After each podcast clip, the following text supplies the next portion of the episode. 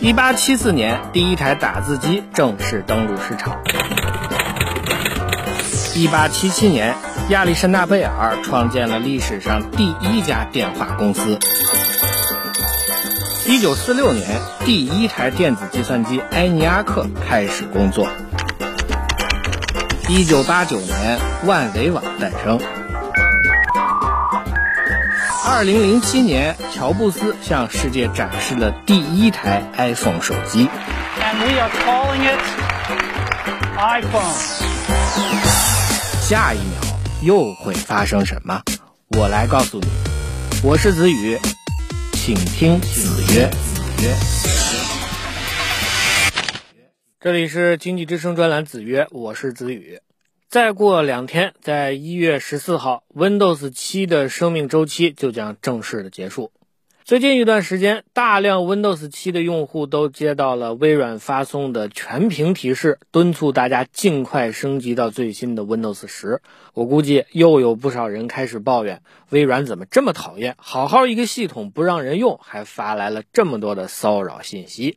为什么要说又呢？如果大家不是太健忘的话，是不是会觉得眼下这一幕似曾相识呢？更准确的说，在二零一四年的四月，是不是大家就曾经有过这样的抱怨呢？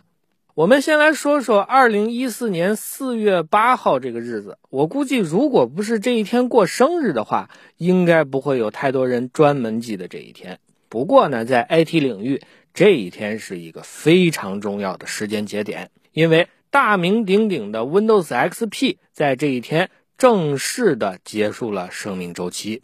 Windows XP 给我们留下了多么深刻的印象，不用我多说。值得多提一句的是，这款非常经典的操作系统在给我们带来了万千便利的同时，还带来了一个很麻烦的后遗症，那就是大家不愿意升级到更新版的系统。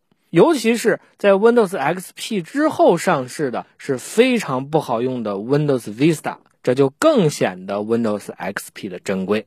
于是呢，面对着 Windows XP 不可避免的退市，有很多软件开发商就主动开始表态，承诺在微软的官方支持结束之后，自家的产品还会继续在 Windows XP 上正常工作。甚至有国产的所谓系统优化软件还声称，在接下来会接替微软，为 Windows XP 提供安全防护。我这么一说，应该就有一些朋友慢慢的回想起来了。我们再转回头来看，现在 Windows 7的退市是不是和当年 Windows XP 的退市在很多层面都很类似呢？当然，上面说到的那个优化软件，目前还没有放出大话来说可以接替微软来保障 Windows 7以后的系统安全。不过，其他相关的表态这几天就已经开始慢慢的出现了。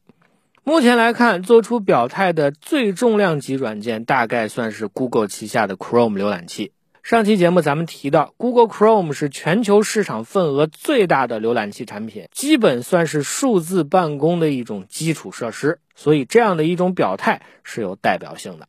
Google 的声明就说，在接下来还会为 Windows 7提供十八个月的安全支持，也就是说会支持到二零二一年的七月十五号。应该说，目前围绕 Windows 7退市的表态也好，措施也好，还不会像二零一四年四月那么热闹。为什么呢？原因就在于一月十四号的这次 Windows 7退市，并不算是彻底的死亡。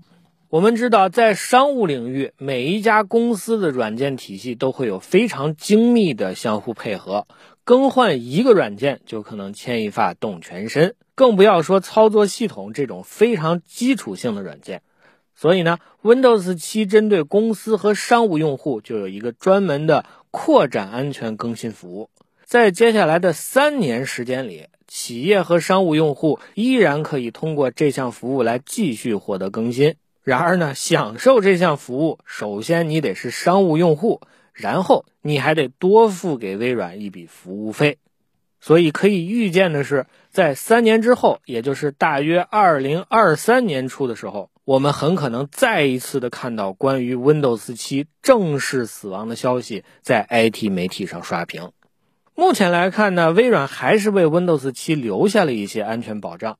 汇总目前的消息来看，虽然个人用户的 Windows 7系统不会再接受到周期性的安全补丁，但是微软旗下的 Microsoft Security Essential 杀毒软件则还在技术支持周期之内，并且可以免费的下载使用。同时呢，我们还看到，在之前的一些恶性病毒爆发的事件当中，微软其实也破例的为退市的 Windows XP 推送了专门的安全补丁。对 Windows 7估计也会有这样的待遇。